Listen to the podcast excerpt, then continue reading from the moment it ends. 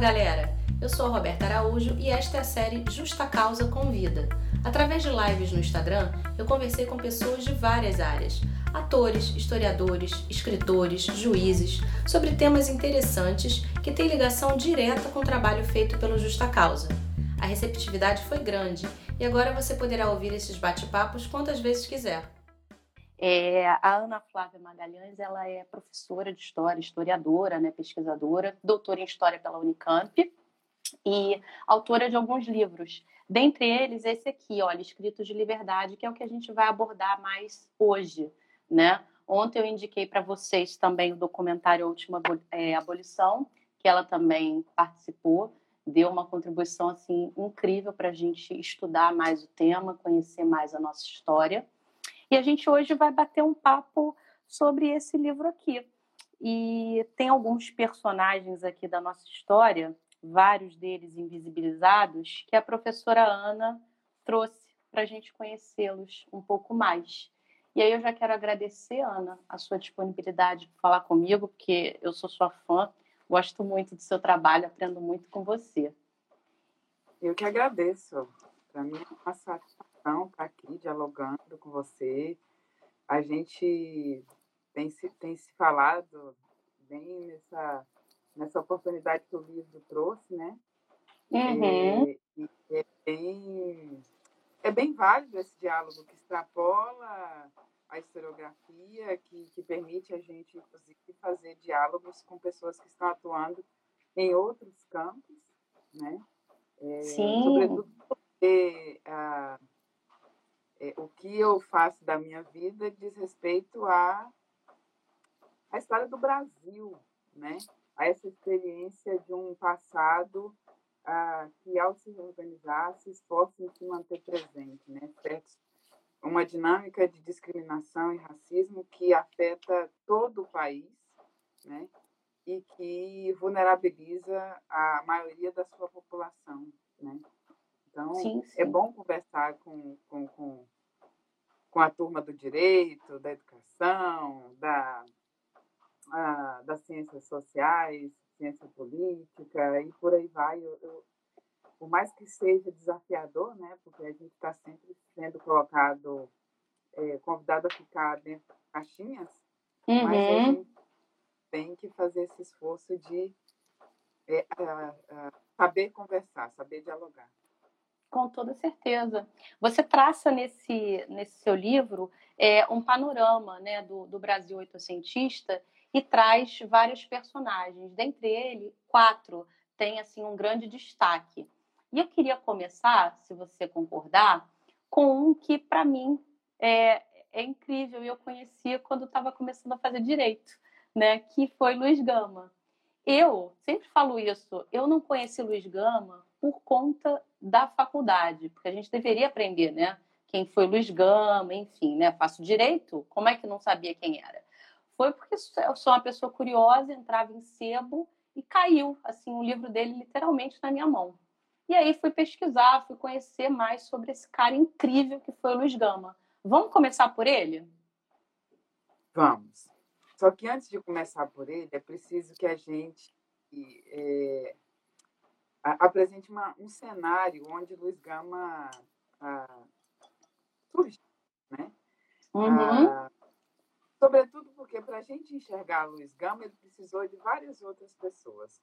Luiz Gama ele nasce na Bahia na década de 1830, num momento em que uma série de, de levantes é, de gente escravizada aconteciam, mas também é, rebeliões de, de, de, de gente livre, né? E é interessante perceber que Luiz Gama nasce livre numa sociedade em que pessoas como ele não eram tão raras como a gente pensa, muito pelo contrário, né? É, ainda que naquele momento não não fossem a maioria da população é, negra livre, Luiz Gama era uma dessas pessoas que compunha esse contingente que fazia do país a, a, a maior a, a, nação com a maior população de gente negra livre das Américas. E aí, então, uh, esse, esse menino, é, tempos depois, vai nos contar uh, como foi essa história por meio de uma carta que ele dedica ao seu filho. Carta essa que, na, na historiografia, gera muita polêmica. Por quê? Luiz Gama fala da sua mãe, a, a, diz que sua mãe chamava Luísa Maim, que era uma africana a, que não estava, não era escravizada, né? A, que negava a religião cristã e que tinha um espírito insurgente, né? E que teria participado de rebeliões de gente escravizada ah, e outras rebeliões. Né? Enfim, era uma, era uma mulher, ah, digamos, subversiva. É, o que, que acontece? Essas e outras informações que Luiz Gama dá sobre o início da sua vida e posteriormente, é, ninguém consegue encontrar documentos que é, assegurem o que ele está dizendo. Ao mesmo tempo, não existe até hoje nenhum historiador que encontre um documento que seja suficientemente forte para dizer que essa informação é mentira.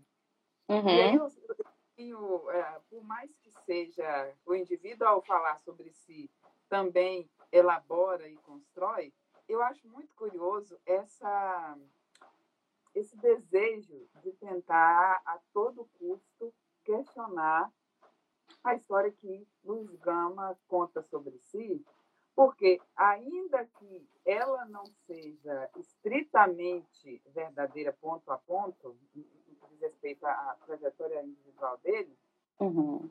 ela é absolutamente verossímil. Né? Por quê? Como eu disse, Luiz Gama nasceu livre, filho dessa mulher chamada Luísa Maim, e de um, uh, um fidalgo português que após o desaparecimento da mãe, uh, tendo ela se envolvido em, em, em levantes, que então, em momento algum diz que foi a revolta dos malês, uhum. é, ela então, ele então fica sob os cuidados do pai. E o pai, passando por dificuldades financeiras, ele comenta, né? É, vende Luiz Gama como uma criança escravizada. E ele sai, então, da Bahia passa pelo Rio de Janeiro, mas acaba sendo comprado na província de São Paulo. E ele ainda dá uma peregrinada ali, vamos tentar encurtar a história, é, e vai parar numa casa em que ele tem a oportunidade de é, é, aprender a ler e escrever. Uhum. E ao a, aprender a ler e escrever, ele então a, diz que está é, é, ele, ele, ele, prova, né? ele, ele desenvolve um esforço para provar que era uma pessoa ilegalmente escravizada porque teria nascido livre. Isso é um, uhum. um crime, inclusive, previsto no Código uh, Criminal do Império, né? É, reduzir pessoa livre à escravidão. Esse crime ele é bastante, foi bastante comum ao longo do século XIX. Né? É, e, a, e a leniência do governo, do, do, do, Estado brasileiro com esses crimes é algo que é, intriga muito, que tem mobilizado é, historiadoras como a, a Keila Greenberg, a, a Beatriz Lamigonian. É, são vários desses casos e elas foram, elas, elas têm investido justamente em entender como que ah, ninguém foi preso, até onde se sabe, ninguém foi preso por cometer esse crime, mesmo havendo a previsão. Houve uma, as denúncias aconteciam, né? E havia uma, uma tendência a, a, a tendência não, a uma prática, né? O costume era é, anistiar é, esses criminosos. É, Luiz Gama, então, prova sua liberdade, a liberdade essa que não vai ser, é, não, não, a gente não tem notícia de tentativas de revogação, né? Uhum. Então, essa história a, era bastante factível e as pessoas é, entendiam que esse acesso dele à liberdade era um caminho percorrido com, com, com todos os, os, os trâmites necessários, né? apresentado todas as provas. E aí, nesse processo, ele, ele se torna, primeiro, um, um, uma espécie de, de escrivão da Secretaria de Polícia, né? tinha uma proteção de um. Eu, eu vou fazer questão de não dizer os nomes desses medalhões. Ah, ah, ele, então, tinha uma proteção de um desses medalhões da elite branca paulista. Ah, ele, então, ah, ao adquirir conhecimento sobre é, a prática de libertar gente legalmente escravizada e outras pessoas escravizadas, ele acaba desenvolvendo a, a, ou ampliando tensões com esse com esse é, tutor, digamos assim, né? esse padrinho. E aí, uhum. então, há um rompimento e Luiz Gama, a despeito de todo uma, um, um cenário de vulnerabilidade social, ele segue fazendo é, essa luta em, em defesa da libertação de, sobretudo, de pessoas ilegalmente escravizadas. Ele conseguia, por meio do descumprimento da lei de 1831, né, e posteriormente com a, a, a, a amparado pela lei do ventre livre, que não diz respeito só às crianças nascidas de ventre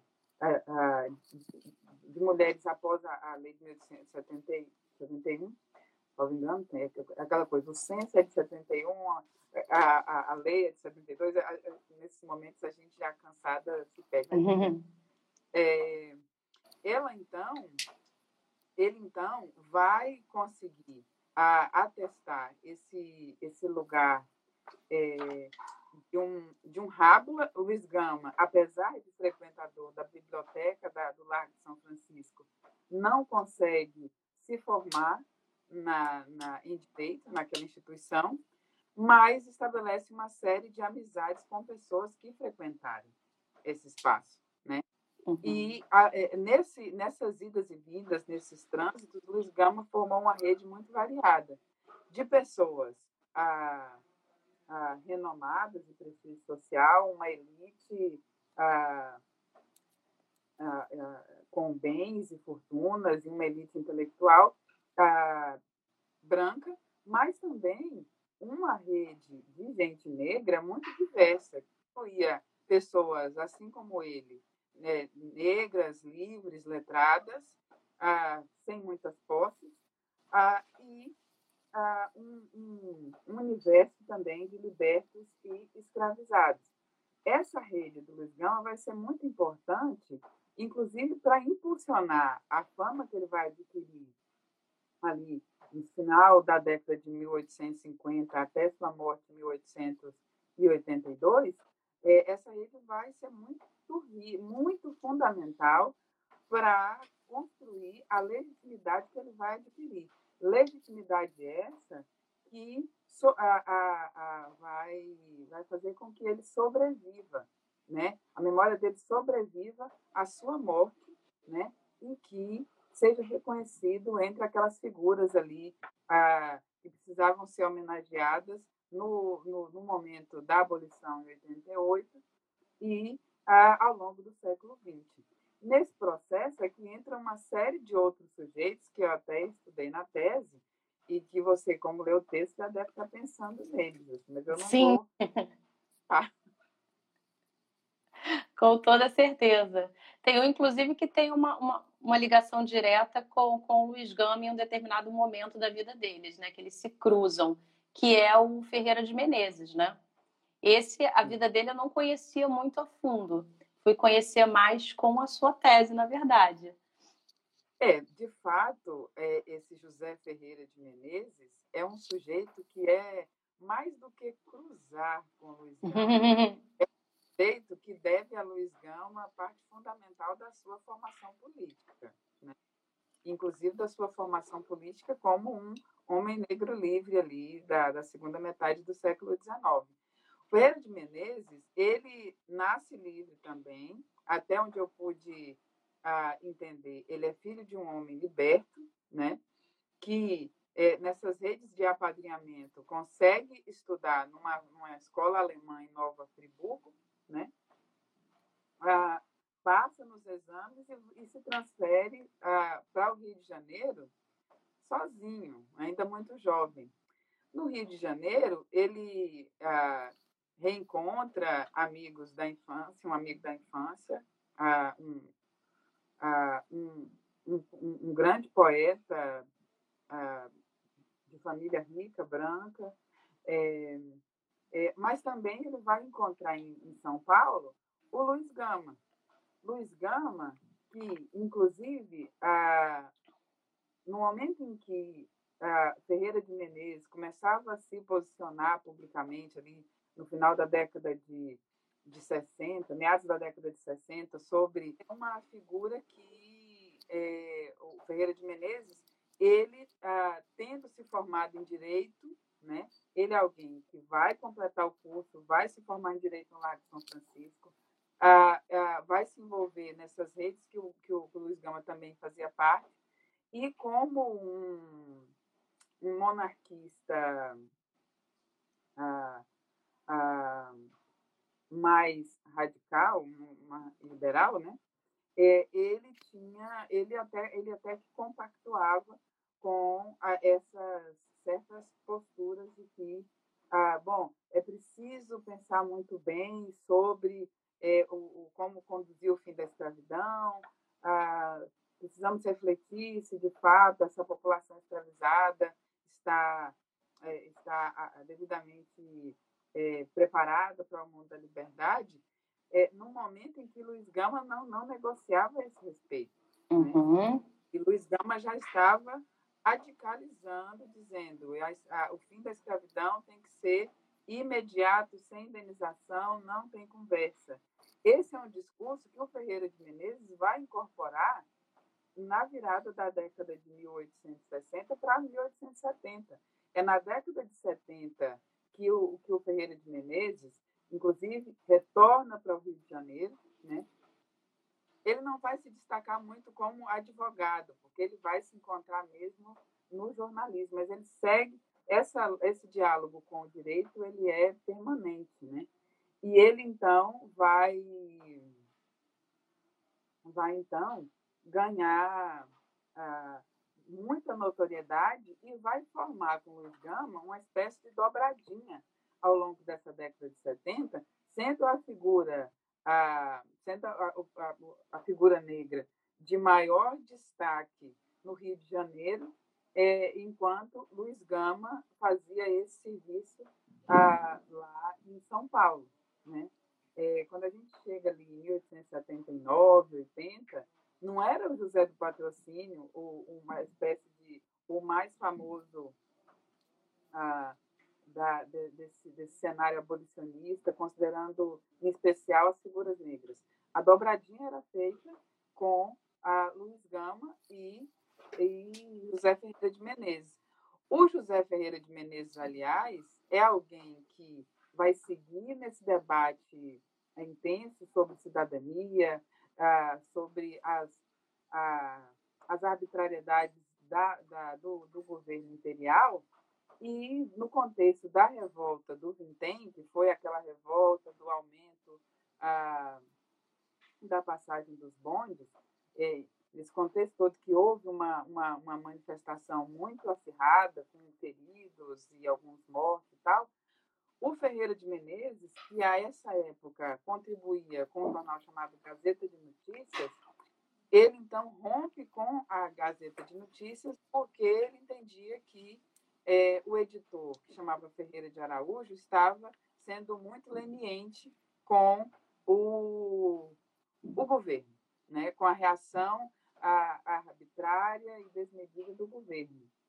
Ele, inclusive, no contexto dessa revolta, foi na pesquisa que eu descobri isso, não tinha essa informação, ele é alguém que é, convoca a, a, representantes da, dessa sociedade civil, a, forma duas, duas, duas equipes, uma equipe jurídica e uma equipe de saúde para atender as vítimas, e ao ser perseguido pelo, pela polícia, pela pelo Estado brasileiro, na época, ele então foge para o. Ele se refugia em São Paulo, na casa do Luiz Gama.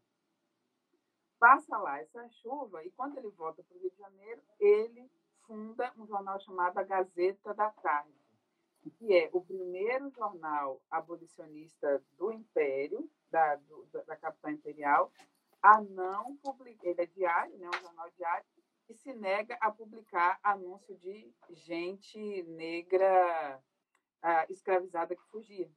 Né?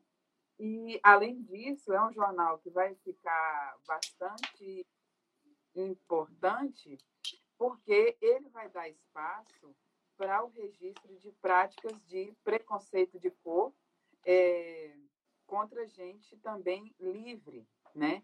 É, essas práticas que eu falei no início, de reescravização de libertos, escravização é, de gente livre, eram pautas bastante, foram pautas bastante frequentes nesse jornal A Gazeta da Tarde.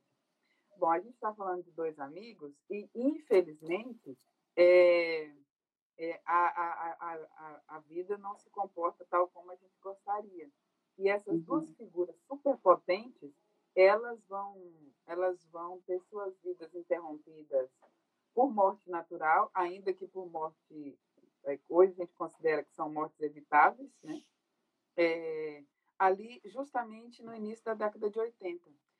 É, o Ferreira de Menezes vai, vai sofrer um infarto no Rio de Janeiro, logo após, 15 dias após a perda da sua esposa.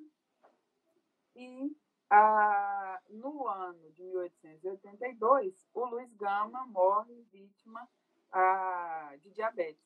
Né? Uhum. E nesse contexto, é, nesse início da década de 1880, justamente pela movimentação é, é, das escolhas, dessa priorização da imprensa, uma um outro personagem vai, vai, vai, vai, vem vindo ganhando notoriedade e explode mesmo, ganha muita notoriedade juntamente com esses dois, e é alguém que, na ausência do, do Luiz Gama e do José Ferreira de Menezes vai se projetar ainda mais. Né? E Sim. você pode que pessoa é essa.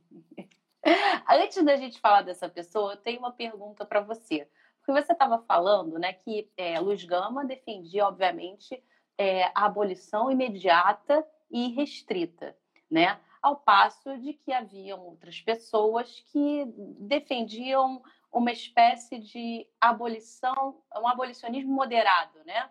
Deveria gradual. ser feito aos poucos, né? Gradual. E, e, isso foi tema até de discussões, altas discussões no Congresso, né?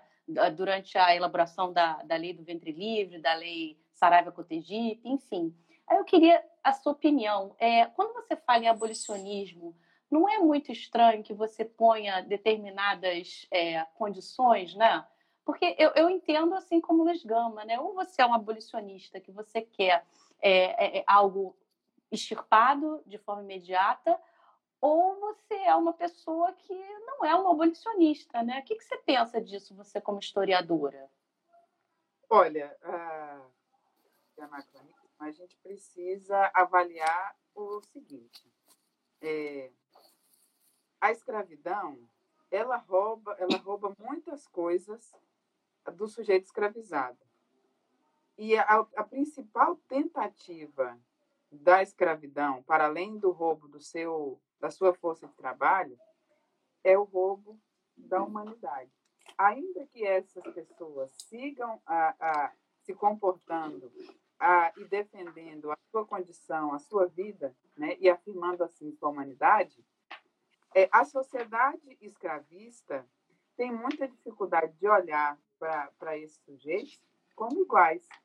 Uhum. E que, portanto, pensar numa abolição imediata, ah, sem indenização à, à escravista, e que a potencialize, que, re, que redima as violências cometidas a essa pessoa escravizada, a estabelecer isso como uma prioridade, né? e entenda que é, a, o direito o, o, direito natural da liberdade ele é inegociável, isso é algo bastante difícil para essa sociedade, né? Uhum. Garantir tudo isso é muito difícil, né? Porque o que menos importava ah, era a vida no seu sentido mais amplo e digno, ah, quando a gente, quando eles falavam sobre é, essa população escravizada, né? É, existe uma, uma tendência a, a, inclusive, pensar essas saídas da, da escravidão a, com todo o controle. E o Brasil não estava pensando nisso sozinho, né? É, não era uma postura apenas do Brasil. Se a gente olha para o que estava acontecendo, o que tinha acontecido nas Américas, a gente tem uma série de exemplos em que outras medidas de conter é, essa universalização da liberdade é, é, foram experimentadas né, ao longo do século XIX também. Né? É, se a gente pega o caso emblemático a, das, das, colônias britânicas, né, em especial a Jamaica, como uhum. demonstrou um historiador chamado Thomas Holt, é, é curioso que essa originalidade, essa, essa originalidade, esse pioneirismo inglês em, em, em, em, acabar com a escravidão na década de 1830, é, ele tenha se dado com tentativas de negação da cidadania plena dessas pessoas, inclusive instituindo regimes de trabalho que incluíam práticas que hoje nós chamamos de tortura, né? Porque essas pessoas eram vistas como ah, ah, perigosas para o, para, para, para, para o bom funcionamento de uma sociedade racialmente organizada em que gente negra não poderia acessar todos os espaços, ou seja, go gozar de todos os, todas as promessas dessa cidadania burguesa do século XIX. Né? Uhum. Então, é, é, é, importante a gente perceber que o que, o, o que se via no Brasil era uma prática de, de racialização e racismo que tem alcance transnacional. Uhum. Sim, perfeito. Vamos então para o nosso próximo personagem, para José do Patrocínio? Então, aí eu estava falando, com a morte é, do, do Luiz Gama, do, do, Ferreira de Menezes em 81 e do Luiz Gama em 82, é, abre-se espaço para que um, um, jovem, uma pessoa bem mais jovem, é, despontasse. Né? Ela já, o José do Patrocínio já vinha despontando, e ele, então, inclusive, vai chegar ali em 1888 como um dos mais proeminentes nomes, se não o mais, ah, o mais reconhecido publicamente, é, entre os abolicionistas no geral e é, uhum. entre os abolicionistas negros, então, é, é, é a figura negra é, da, da luta abolicionista. E quem era esse cara? Esse, esse sujeito era alguém que também tem uma trajetória, uma infância um tanto quanto é, controversa. Né? Ele, é, ele nasceu ah, de um cônego né, um, um sacerdote da Igreja Católica, é, tido como branco, mas dizem que não tão branco assim, é, e de um, é, ele já mais velho, e de uma moça, uma menina de 13 anos, que era escravizada por esse senhor. Né? O José do Patrocínio, então, por um, uma manobra é, desse pai é, que era um escravista, ele é, é, é, ele é então registrado como nascido livre, mas ele é uma espécie de liberto de pia, né? Foi no momento do uhum. batismo que essa um arranjo, um, um borrão ali, enfim, tem, tem, tem a, na, na, na, folha lá a gente percebe que teve uma alteração a, do registro original, e ele vive a infância na condição de liberdade, numa, numa, numa fazenda escravista. Assim como Luiz Gama, ele vai escrever sobre essa infância tempos depois. E ele vai criar para si uma narrativa que tem muito mais fragilidade do que a narrativa do Luiz Gama. Em termos assim, você quer discutir fragilidade narrativa, fica com o, com o José do Patrocínio, que ali tem uma coisa que não cola. Né? É, ele foi uma criança que, que cresceu nessa fazenda escravista, é, entendia que via as práticas de violência cometidas pelo seu pai, mas foi preciso um episódio, então, que aí a ficha caiu, e a partir disso ele se torna um abolicionista adolescente que vai é, radicalizar e, e, trair o pai. E são coisas que é, elas são bem mais processuais do que instantâneas, né? Tanto é que o, o, o, ainda que ele não tenha as mesmas que ele, que ele não teve, né? As mesmas regalias de um outro irmão tido como branco, né? Que inclusive foi estudar em Portugal, coisas do tipo. É, o José do Patrocínio foi alguém que, ao decidir sair do, de Campos de Goitacazes, né, no interior do Rio, para para o Rio de Janeiro com a intenção de cursar medicina, ele teve uma ajuda, ainda que é, limitada, desse pai que ele contava que tinha uma relação de pura rejeição já naquele momento. Essa rejeição, ela não é, ela precisa ser entendida, porque envolve relações de dependência, a, ah, e, e, uma série de meandros dessa vida de alguém que nasce livre e, ao mesmo tempo, sem condições de exercer plena autonomia, né? Uhum. E aí, nesse, nesse cenário, é, é curioso perceber que ele ah, teve, inclusive, a chance de pleitear estar num lugar ah, em que ele, embora não fosse o único, era uma minoria. Ele, ele pretendia ser é, médico. Só que, ao entrar na, nessa faculdade, que hoje é a UFRJ, né? nessa, nessa faculdade de medicina, ele vai ser impedido de chegar ao título de médico por força de, do racismo de um professor. Né?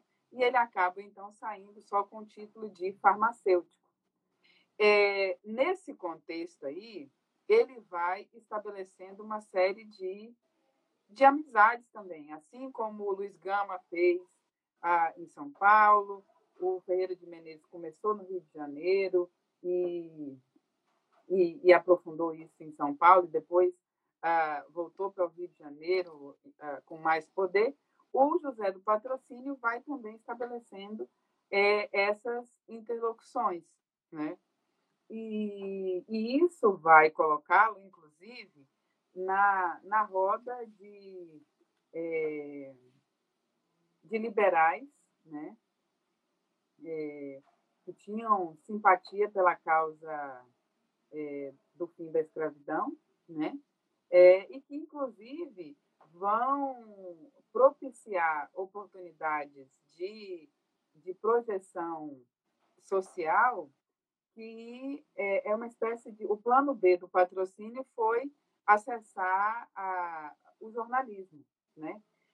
E ele teve, nesse, nesse circuito no qual ele se insere, a, a, um certo amparo, né? É, amparo este que ele recebeu até mesmo do seu, do seu sogro, né? E, a, inclusive, vai ajudá-lo a diante da morte do Ferreira de Menezes, ele que dividia com o Ferreira de Menezes é, é, o espaço de, de, de, colaborador, colunista daquele jornal, a Gazeta de Notícias, né? ele, então, com a morte do Ferreira de Menezes, ele, ele vai, vai comprar a Gazeta da Tarde, né? que é aquele jornal abolicionista e tal, e ele vai dar continuidade a esse projeto. Ele leva esse jornal até 1887, quando, por problemas é, financeiros e pessoais, ele funda um outro jornal chamado A Cidade do Rio de Janeiro. E é com esse jornal que o José do Patrocínio vai chegar ao 13 de maio de 1888. Né? É, esses homens, como a gente percebe, estão todos envolvidos no jornal, é, com, com, a, uhum. com, com, o periodismo, com a imprensa, né? É, e, e eles, tra eles transitam muito entre essa imprensa é, diária, é, que acompanha uma espécie de comentadores da política imperial, né? É, e, ao mesmo tempo, a, por força mesmo da dinâmica cultural da época, eles têm forte, fortes interfaces com a, a escrita de ficção, a escrita literária, em prosa ou, ou mesmo em verso, né? Então, essa dinâmica é, permite, inclusive, a, acompanhar é, espaços de, de encontros a, com outros desses sujeitos que vão compondo essa rede, né? essa rede a, de, de pensadores negros atuando ali na política imperial é, da segunda metade do século XIX. Né? Uhum. E aí é quando a gente é, descobre que tem uma figura que tem mania de descrição, mas descrição não é o mesmo que a inoperância histórica, né? não é ausência de a, ação histórica. E aí, uhum. É, já adiantando, é, a gente consegue voltar nesse tempo todo aí, de todas essas três pessoas, e perceber a presença de um outro sujeito que a gente aprendeu a deslocar de quase tudo do mundo desse, desse universo de gente negra, né? seja escravizado, seja livre, que é o Machado de Assis. Uhum. O Machado de Assis é alguém que, por incrível que pareça, é, era amigo dessa gente toda, conhecia todo mundo, era um incentivador do, do Ferreira de Menezes, conheceu o, o Luiz Gama, inclusive, é, é, também conheceu o, o, o, José do Patrocínio e uma série de outros ah, ah, jovens e pessoas mais velhas desse mundo negro que a gente tenta recompor, né? É, e, e, na condição de funcionário público, ah, o, além de jornalista, né, além de ser um, um, um, cronista, tudo mais, Machado foi alguém que, sendo funcionário público, acompanhou ah, de muito perto ah, as tentativas de, de prevaricação, né, já que a gente está aqui conversando com a turma do direito, essas tentativas de prevaricação da lei é, em benefício, inclusive, de funcionários públicos do, do, do governo imperial. Né? Uhum. Ele acompanhava tudo isso e, não por acaso, essas histórias foram trabalhadas em chave literária em muitos textos do Machado, né? que muitas vezes a gente pensa que Machado de Assis, ao escrever sobre figuras brancas da elite, ele, ele estava manifestando uma adesão a, esse, a esses sujeitos, quando a gente, é, como ele mesmo toca, limpa a, o óculos, os óculos, né? É, a gente percebe que Machado está, em vários momentos, é, na falta de, de, uma palavra mais suave, esculhambando toda essa gente. Né? Sim, com toda e certeza. Aí, e aí é essa figura que, inclusive, é, a gente sabe, a gente reconhece pouco, mas é uma figura que vai, inclusive, contribuir para a legitimação de outros escritores, outros ah, literatos ah, negros ah, ali é, naqueles tempos. Entre esses, além de Ferreira de Menezes, etc., é, o, o próprio Castro Alves, né? É, que nessa, num momento de passagem para do, da Faculdade de Direito ah, em, em, em, Recife, em Pernambuco, ah, indo para São Paulo, ele passa um, um, um algum, um, um, período curto ali eh, no Rio de Janeiro, e Machado é alguém que se encarrega de apresentar o jovem para esse mundo literário. E Machado, assim, é curioso que Machado fez isso, inclusive em dias de carnaval. Eu falei, rapaz, isso que o Machado era alguém tão discreto, tão. Ele se dispôs a sair no meio de um carnaval para acompanhar um jovem vindo, sabe-se lá de onde. Enfim, havia recomendação, mas precisava de empenho para fazer isso.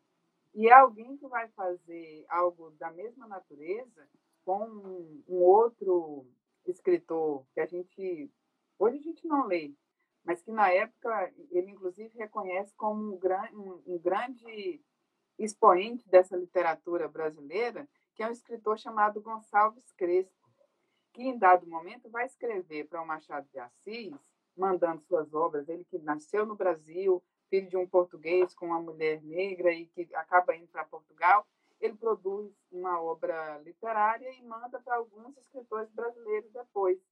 E entre esses, ele manda para o Machado. Ele fala: mandei para outras pessoas, mas para o senhor eu mandei porque me disseram que és um homem de cor como eu. É, Machado de Assis é alguém que por muito tempo foi dito que se queria branco, se via branco, era visto como branco e tal. Uhum. É, se Machado de Assis tivesse, eu fiquei. É uma das coisas que a gente lê a fonte e pergunta, tá, o que, que isso significa? Das leituras possíveis, é a que aponta para o seguinte: se Machado de Assis tivesse o interesse de negar qualquer identificação a esse mundo dos homens de cor, essa carta não teria sobrevivido e não, teria, não estaria publicada, porque não, não são cartas, não é uma carta que está escondida num arquivo muito reservado, não. Essa carta ela foi transcrita e republicada em edições que são acessíveis hoje, né? São edições uhum. recentes, não é nenhum mistério, né? Mas a gente se acostumou, a, em larga medida, a a desconsiderar. Olha, mas não enxerga, né? Sim. E aí é, é, são figuras que, que, não por acaso, o, o Machado de Assis, a, com toda a sua descrição, com todo esse outro temperamento, que o coloca a, como alguém muito mais comum do que foi um Luiz Gama, né? É, é, mesmo assim, ele é visto como ele é entendido nos jornais da época como um, da, é, um desses, desses sujeitos que lutaram para que a escravidão fosse extinta, né? É, não necessariamente nos moldes, nos moldes como aconteceu, mas era alguém que esteve vinculado a esse projeto nacional que mobilizou é, nacionalmente, né? É, pessoas de é, é, de diferentes é, áreas de atuação. Uhum.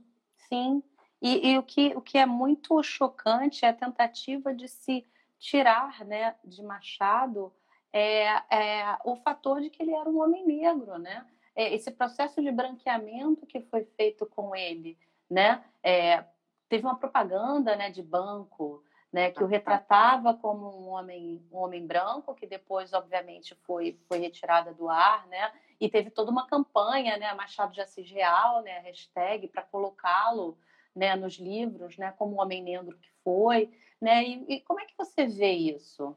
Esse processo Eu... de apagamento, né, da, de quem ele foi, né? Eu acho tão curioso as armadilhas do racismo, são muito curiosas essas armadilhas do racismo brasileiro é, uma pessoa que tem uma marca ah, disso, de uma ascendência africana no corpo, invariavelmente, em algum momento da vida, ela foi constrangida por isso. Certo? Esse nariz, o que, que significa? Esse cabelo, o que, que significa? Essa boca, de onde que vem esse olho? Enfim, essa, essa, essa antropologia física na qual o brasileiro é muito é, bem bem capacitado, né? essa, essa coisa cotidiana, é, eugenista, que a gente nega, uhum. é, ela é negada no momento em que a gente lida com a figura como Machado de Assis. As pessoas têm muita necessidade, ficaram muito impressionadas com a, a, a, foto colorida do Machado de Assis, mas eu te pergunto, considerando o que a gente vê, assim, é, de escritores brancos, você pegar um José de Alencar, você pegar figuras de fato entendidas como brancas naquela época, uhum. e pegar a foto do Machado de Assis, todo mundo, sem a necessidade de ter que dizer que o Machado de Assis é branco, né, sem saber quem é Machado de Assis, vai hum, esse aqui é um tanto diferente dos outros. A gente olha para as fotos de Machado de Assis e por mais que tenha uma explosão de, de, de, de, de luz, né? história a, o, o, branco da foto, então clareia a pele do, do Machado de Assis, existe uma série de outros elementos que, se a gente lida com, com essa informação de que Machado é, é filho de um, de um homem negro, acabou. Uhum. Machado de Assis é alguém que tinha cabelos cacheados, nariz largo e uma série de outros elementos que serviam para a desqualificar seres humanos naquela sociedade, na sociedade do tempo em que ele viveu e posteriormente. E isso foi feito. Os comentários de Silvio Romero sobre Machado de Assis é, é, são justamente dessa natureza. Outros sujeitos que falavam, que tentavam desqualificar Machado de Assis, é, faziam referência a aquilo que era inegável no corpo do próprio Machado de Assis. E nessa, a, o que a gente viu, o branqueamento de Machado acontece com política de memória.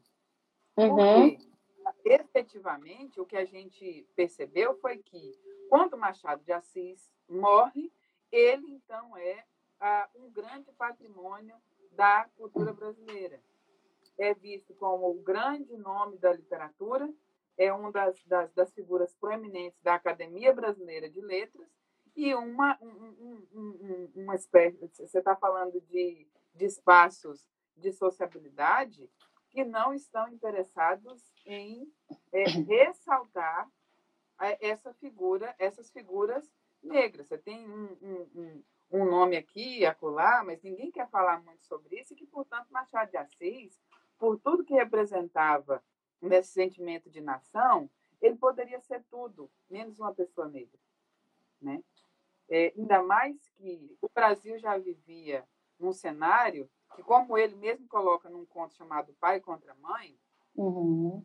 tentava falar da escravidão como se fosse algo de tempos remotos, algo que não tem mais nada a ver com o que se vivia ali, não tinha nenhuma ressonância, ninguém nem lembrava quase. E o conto Pai contra a Mãe, é, ele fala justamente do, do, da potência ah, que tinha a, a, a, a, violência da escravidão, no sentido de desumanizar as pessoas, ah, ah, em contextos, inclusive, de puro afeto. Não, tem muita gente que conhece, mas eu não vou falar muito da, do enredo da história, mas o Machado de Assis está sendo ah, intransigente com a violência ah, que a, a, escravidão e essa desumanização que se assistiu de gente negra escravizada, é, ele estava sendo intransigente naquele conto.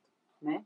É, e aí, quando a gente pensa ah, é, que é, é, Machado de Assis se torna branco no momento em que a sociedade brasileira via essa população negra como resíduo ruim de um tempo que precisava ser ah, esquecido, uma página virada e descartada de preferência, é, Machado de Assis teria que ser lembrado, não tinha como, e, portanto, a saída para isso era apresentar alguém como, como qualquer outro branco de elite da época. Né? Isso Sim. é um crime. Esse crime, essas várias, vários crimes de memória de, contra o direito à história, contra o direito à memória da gente negra, ele é feito ah, justamente é, ele não é, tudo isso está junto com a, com a, com a formação, com, a, com, a, com o estabelecimento ah, daquilo que hoje nós chamamos mito da democracia racial. Mas, considerando a gravidade da desigualdade que foi construída ao longo de quase quatro séculos de escravidão e de negação sistemática da cidadania plena para a gente negra desde 1822, né? Essa, essa, essa, esse projeto que vira a ordem, que vira uma imposição narrativa, né? Que é no Brasil não existe é, ódio de, de, raça, mais do que isso. É, a escravidão não gerou um rancor violento da população negra contra a, a, o segmento que o, a, a, escravizava, né? que é bem a pegada do, do Joaquim Nabuco, quando vai tentar entender ali o, o, a saída da, da escravidão, né? mas é alguém que, diante da, da cilada que é o fim da escravidão, é, vai argumentar nessa chave de não, aqui nós não temos problema racial. O problema racial é lá no vizinho, né? Ali sim se gerou uma mágoa muito perversa sem saída, né? Aqui a coisa seria de outra ordem. Outra ordem como? De que outra ordem? É, é, é, se ao andar pela rua, pela cidade, todo, todo o projeto ah, de progresso, de ordem e progresso republicano, passava por, por interdições muito visíveis ah, dessa, dessa cidadania para essa população negra. E uma população negra que se viu num, num, numa situação muito complicada, que vem a ser o seguinte: ao longo do, do Império, você tem figuras como o, o Montezuma, sendo conselheiro do Império, né? É, o próprio conselheiro Rebouças, pai do, do, do André, do Antônio Rebouças e tudo mais, você tinha é, figuras negras, ainda que em minoria, acessando espaços de grande prestígio. Né?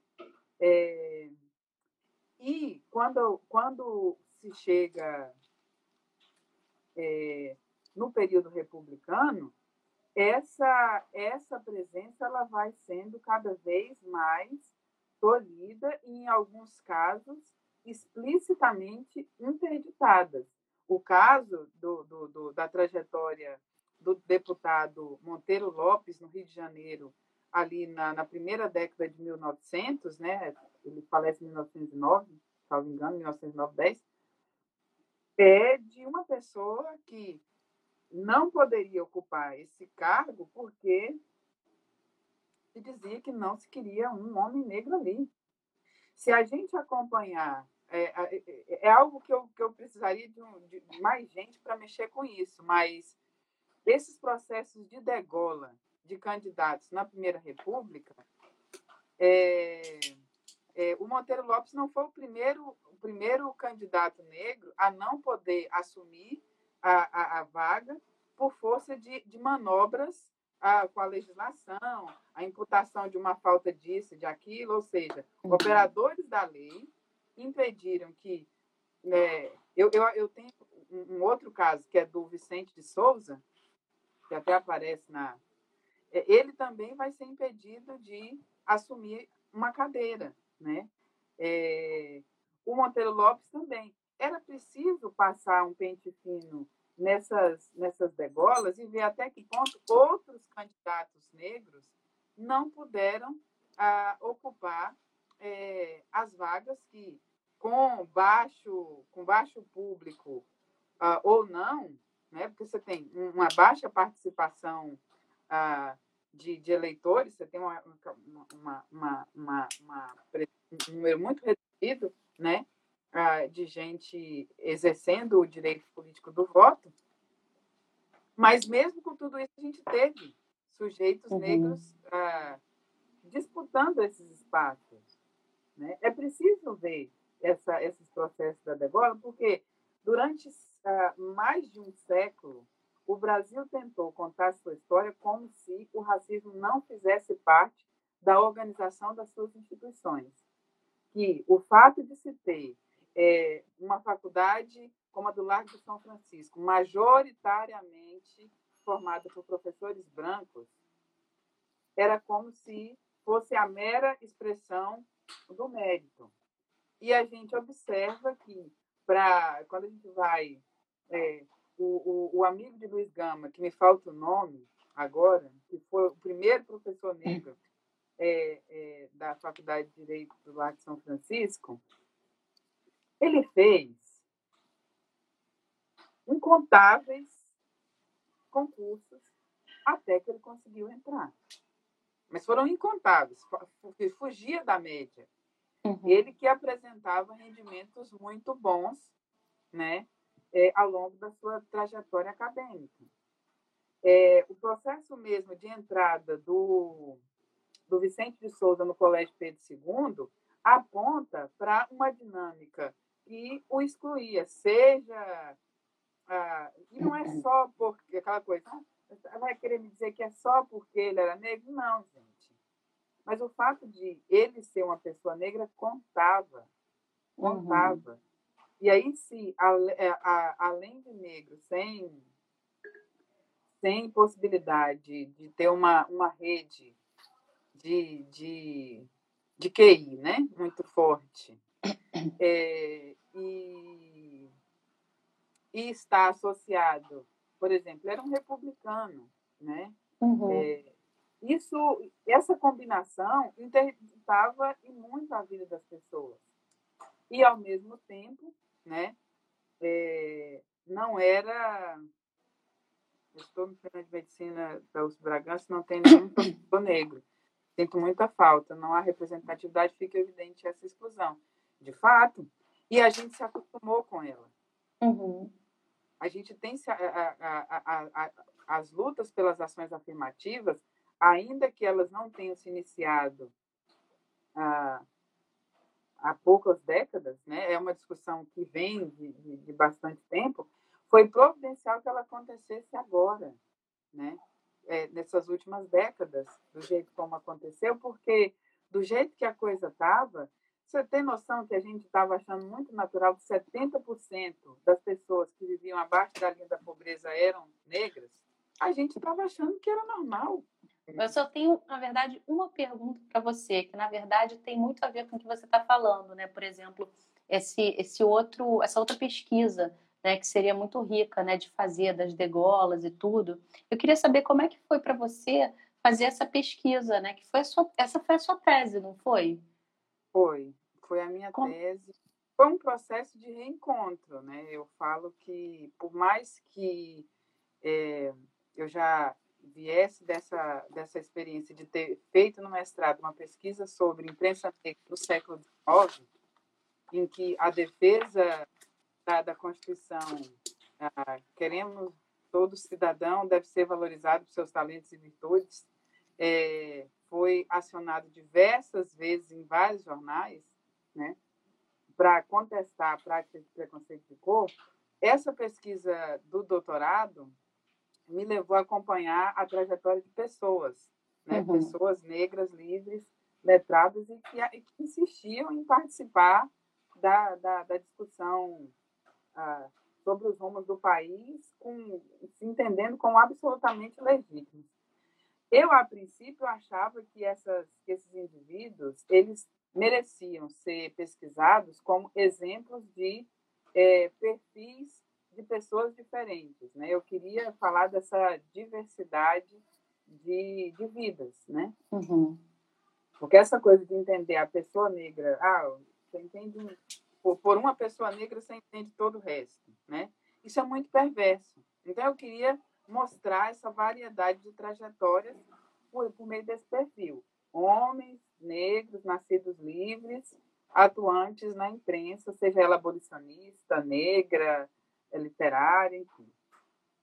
E aí, ao, ao acompanhar a produção de alguns sujeitos que eu tinha escolhido aleatoriamente, só porque eu simpatizava, né? Então, uhum. eu fui encontrando ah, conexões entre eles, várias conexões. É, e, além disso, há outros sujeitos que eu desconhecia. E foi ampliando essa quantidade de, de gente, e chegou um dado momento que eu não sabia ah, como lidar com, tanta, com tantos nomes, com tantas trajetórias, né? É, e eu, então, tive que olhar para tudo isso e falar, peraí, que trabalho eu fazer com essas informações? Eu falei, olha, eu preciso ser honesta. Né? A melhor, acho que a melhor saída que se tem sempre é lidar com aquilo que, que é inegável. Eu preciso falar daqui, eu preciso contar essa história nos termos em que ela me surpreendeu. Uhum. É falar que ah, esses sujeitos, é, é dialogar com obviedades, sujeitos que faziam a mesma coisa, viveram ao mesmo tempo e habitaram espaços muito próximos, é, tinham toda a chance de se encontrar. E se encontraram e se influenciaram, e direto ou indiretamente souberam da existência uns dos outros. E o que eu fiz nesse livro, sobretudo na, na, nos primeiros quatro capítulos, foi, nessa primeira parte, foi fazer esse exercício de falar de Machado, me obrigava a falar de Ferreira de Menezes, que me levava para José do Patrocínio, que me remetia a Luiz Gama, e, e, e, a coisa ia e voltava, e eu precisava fazer isso. Ainda que, como se fosse uma espécie de puxar uma linha, e a linha vai a, aranhado, eu uso essa imagem, né? É um uhum. de várias linhas, que uma puxa e vem a outra, e vai vindo, vindo a outra, e, e esse esforço de criar uma narrativa que desse conta disso, que é muito comum nas experiências humanas, nas experiências, inclusive, dessas redes de sociabilidade urbanas, né? mas que a gente não consegue visualizar isso sendo vivido por pessoas negras, foi isso que eu ah, produzi. Eu subverti ações? Não. Pela primeira vez, é, uma das primeiras vezes, eu vi um texto histórico falando sobre essas figuras ah, extraordinárias sem que elas fossem apresentadas na chave da excepcionalidade, né? Porque ao Sim. colocar esses indivíduos como excepcionais, muitas vezes eles são apresentados como se eh, eles estivessem completamente desconectados de todo o resto, né? É, e que a, a, a proeminência que eles alcançaram fosse ou obra do acaso ou por força estritamente desse de, de, dessa rede ah, de homens brancos de elite e eles sim teriam a, a, a, as condições para impulsionar ou interditar a vida de uma pessoa. Só eles são os sujeitos da história. Isso para mim não, não, dava, porque a fonte não estava me dizendo isso. Uhum. Então foi um processo de, inclusive, reconhecer uma série de cegueiras ah, é, históricas que foram sendo produzidas por força do, do alcance do, do racismo. É, era uma dinâmica que fazia com que, que, que faz com que a gente negue a condição de sujeito da história para pessoas negras. Né? Uhum. Né? Isso é muito isso é muito complicado. Então, esse exercício de, é, de adquirir a capacidade de enxergar vida na trajetória de gente negra foi uma das grandes experiências desse, dessa pesquisa de doutorado, porque até então, é, ao estudar os jornais da imprensa negra, eu estava lidando com os produtos, né? Uhum. Os produtos de sujeitos que não tinham rosto, né? Não, eu não tinha muita materialidade de quem eles eram como pessoas. Eu só vi que, olha, tem alguma coisa acontecendo que, que são pessoas tão dinâmicas que ah, estão produzindo jornais denunciando o preconceito de cor, o ódio de raça ainda no século XIX. Ou seja, desmontando toda essa ideia de que toda a população negra é escrava, toda a população escrava é analfabeta, logo esses sujeitos não existem.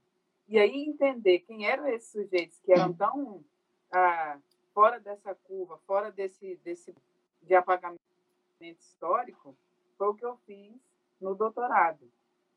Felizmente tem um, é, é, na historiografia, existe já um, um, campo de pessoas que estão, a partir de diferentes pontos de partida, fazendo algo bem semelhante. Né? Então, é, existe um, um, grupo que, inclusive, é, a gente conseguiu até levar uma, uma, uma pesquisadora da área do direito, a Fernanda Lima, ali do grupo Maré, que é o Núcleo de Estudos em Cultura Jurídica e Atlântico Negro da NB, é, é, tem muito esse interesse aí por pensar as dinâmicas de liberdade, interdição de liberdade, aí a gente é obrigado a, a, a dialogar com o direito, né? Uhum. É, que é o, o, o, existe um GT na, na, no campo da história chamado Emancipações e Pós-Abolição. E junto, que inclusive a agenda passa muito por essa essa necessidade, é, é uma agenda histórica ah, de analisar ah, o racismo na sociedade brasileira, ou seja, é reconhecer a historicidade do racismo no Brasil, né?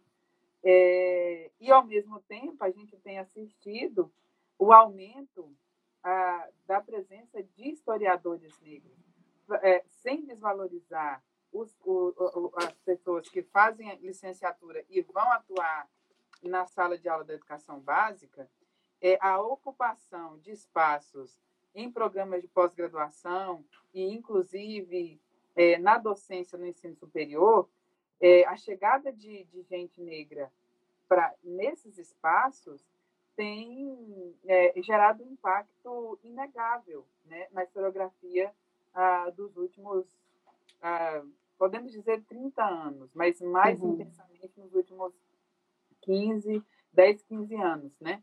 É, e isso, ontem mesmo, a gente teve uma experiência nova para nós, que foi a jornada em defesa do direito à, à, à história da gente negra, né?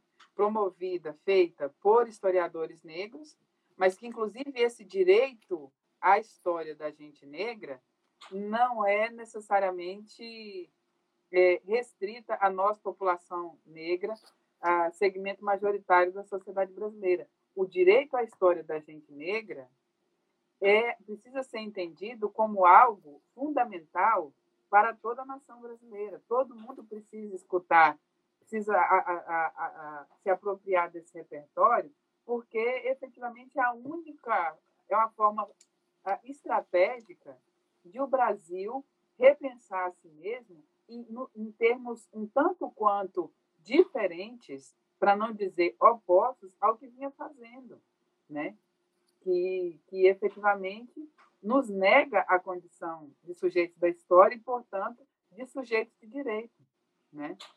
Sim, Essa sim sequência da cidadania negra passa por não entender nós, população negra, como aqueles que é, estão aptos ao exercício de cidadania. Qualquer qualquer migalha de cidadania é o que, que, que, que caberia para nós. Não.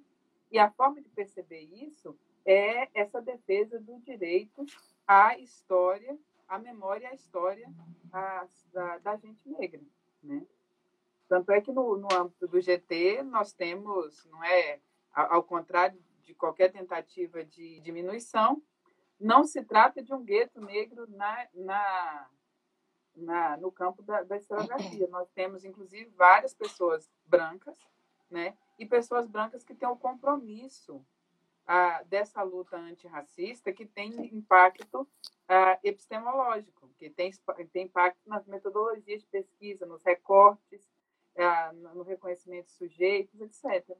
Tem, tem alguém falando aqui, olha, encontrei dificuldades em trabalhar com trajetórias de abolicionistas que foram vários na sociedade brasileira. Muitas pesquisas ainda a serem apresentadas pela historiografia.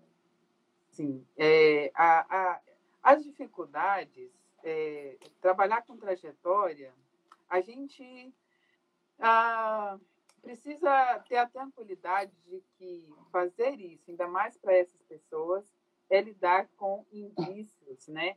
É, é, é, é reunir uma série de pequenos caquinhos que precisam ser colocados em contraste, em, em, em interface com uma série de outras informações, para que a gente consiga visualizar.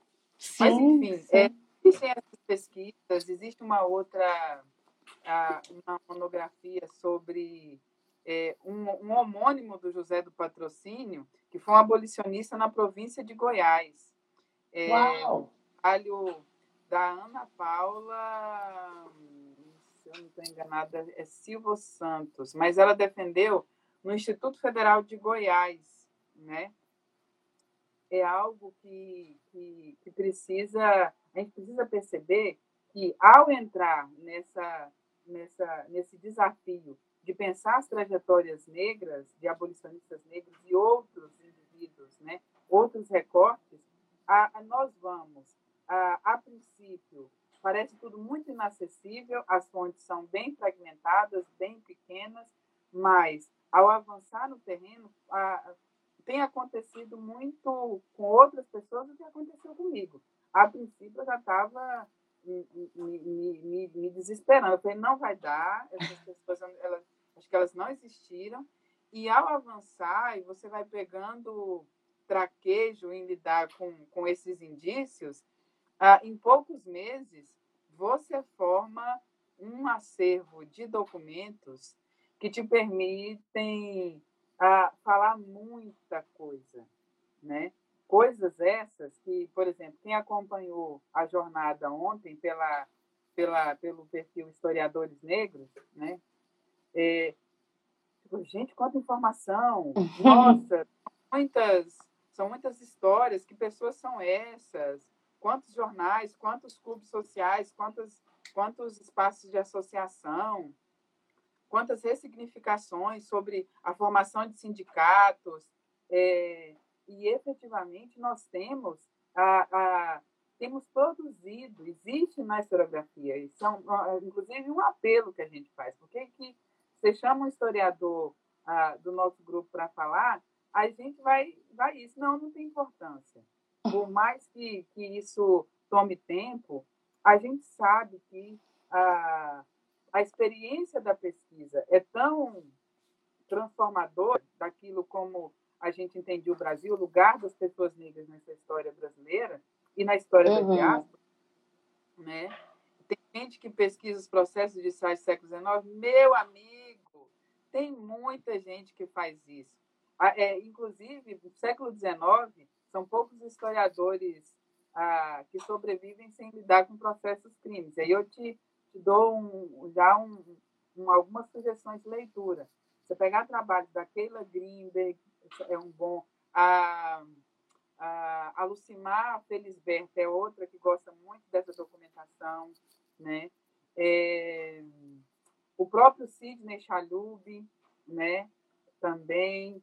É, a gente pode até depois, assim, se vocês quiserem, é, é, é, acho que uma das formas da gente trabalhar lá na nossa rede é dando, dando visibilidade a esses trabalhos, né, de acordo com as demandas das pessoas. Né? Sim, Porque é muito importante. Pegar, você vai pegando esses, esses nomes aí, você vai para a bibliografia, ah, você encontra uma série de outros trabalhos, assim, e aí você vai aqui, ó, o Helder ah, Lima de Bragança, é, é, fale um pouco sobre cidadania antes e pós-abolição em relação aos sujeitos negros. Esse sujeito aqui, Helder.lima.1293, é essa, essa figura que está estudando o João da Cruz Costa, né, Helder? É, que, a, que é uma figura a, importantíssima para a gente entender esses desafios da cidadania negra antes e depois da, da abolição. É um sujeito que vai transitar e, apesar de uma série de violências raciais contra ele, ele vai, inclusive, estabelecer dinâmicas de ascensão social que vai fazer com que seus filhos acessem espaços ah, que foram interditados a, a ele. Então, tive essa, essa dinâmica de pensar ah, famílias, né? O, o, o, o, o próprio Monteiro Lopes é uma figura importante de ser, de ser observada, que também é um sujeito desse norte do Brasil, né, que transita por esse norte do Brasil, né, é, enfim, você tem uma série de, de, de, de, indivíduos que nós precisamos nos apropriar, né, é, dessas informações, porque a falta delas é que torna a, uma explicação tão rasa sobre o processo histórico brasileiro legítima por tanto tempo. Uhum. Né? Sim. Vamos fechar aqui, só que eu queria deixar a última pergunta, na verdade é uma indicação. Eu sempre peço para o convidado ou para a convidada indicar para a gente a sugestão de leitura. O que, que ah. você ah. indicaria? Nossa, são várias. Essa é sempre a pergunta mais difícil, tá vendo? É, mas vamos fazer todos os recortes possíveis e aí a gente vai, inclusive, eu queria reforçar a importância da leitura de um livro chamado O Jogo da Dissimulação, é, Lamir Albuquerque. Ou ela vai estar aqui semana que vem. Ah, que ótimo. passando, passando a bola, né? É, é. Outro que eu acho que vale assim, muito, ainda mais para vocês que são da área de direito, é A Força da Escravidão, do Sidney Chalhoub. Uhum. Maravilhoso. Instagram, acho que ele não tem. Não, não tem. Eu falei com ele, sabe como? Por e-mail. Eu falei, caramba, a gente podia conversar via, mas só se for por Skype agora, né? É, e aí é. é. difícil a gente botar aqui, mas eu vou tentar dar um jeito, porque é, é, importante, né, a gente falar sobre a nossa história, né? E vocês fazem um trabalho muito importante. É. Tem que ser divulgado mesmo. De nomes que eu poderia dizer aqui para vocês, né? É para vocês procurarem, tá? Que não necessariamente foi, foi publicado em livro, mas tem as teses, né? É, vamos lá. Tem Roberto Souza, uh, Eric Brasil, Fernanda Oliveira da Silva, Melina Perussato, Josimeire Alves, é, Alessandra Tavares, Marileia de Almeida, ah, vamos lá, vamos lá, Jonatas Ribeiro, ah, meu Deus, são tantas pessoas. Eu acho que eu, eu vou dar uma dica. Visita a gente no, no, no perfil dos historiadores e historiadoras negras, é arroba historiadores negros. E lá tem uma lista das pessoas que falaram ontem. E vai ser possível acessar. Rosiane Pinto, gente, tem uma mulher que vocês precisam ver o trabalho dela. Rosiane Pinto, que estudou a, as comunidades de trabalhadores a, de origem nessas colônias inglesas que foram levados para trabalhar no norte do Brasil, sobretudo para a construção da ferrovia Madeira-Mamoré, né? E que continuaram aqui no, no, no Brasil e formam uma comunidade, um, um, um, uma experiência, né? A, dessa, dessa, dessas populações negras do pós-abolição, que é fundamental que a gente entenda, porque, inclusive, essas pessoas vieram à revelia do que estabelecia a lei de 1892, que impedia que gente negra entrasse no Brasil. Entraram, era, só, era, era temporário, mas ficaram, resistiram e ficaram. Né? E, é uma, e é, um, é um segmento chamado barbadianos, que vocês precisam a gente precisa é, difundir essas informações, tá?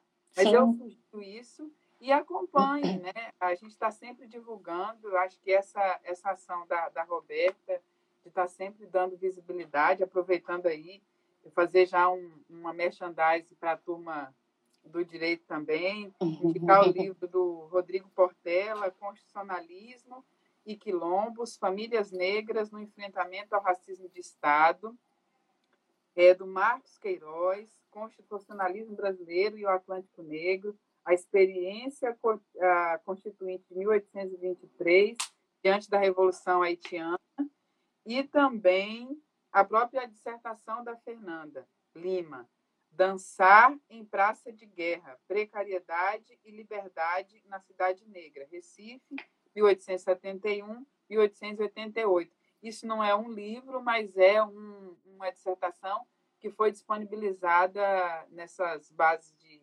academia, academia.com, coisas do tipo. Ah, vou procurar, vou procurar, já vou começar a ler. Tá. É isso, é divulgar e acompanhar também. Ontem eu assisti algumas lives dos historiadores negros, né? Foi, foi um dia bem bonito, né? Foi o dia inteiro de, de live, foi muita informação. É muito bom a gente ver como que tem gente que pesquisa é, a nossa história, né? E como tem coisa que a gente ainda precisa saber que a gente ainda não sabe. Exatamente. Então eu vou te agradecer muito, muito, Ana. Olha, eu queria tanto já conversar com você, já tem tempo, né? Mas como a gente não está no mesmo estado, não, não dava ainda, né?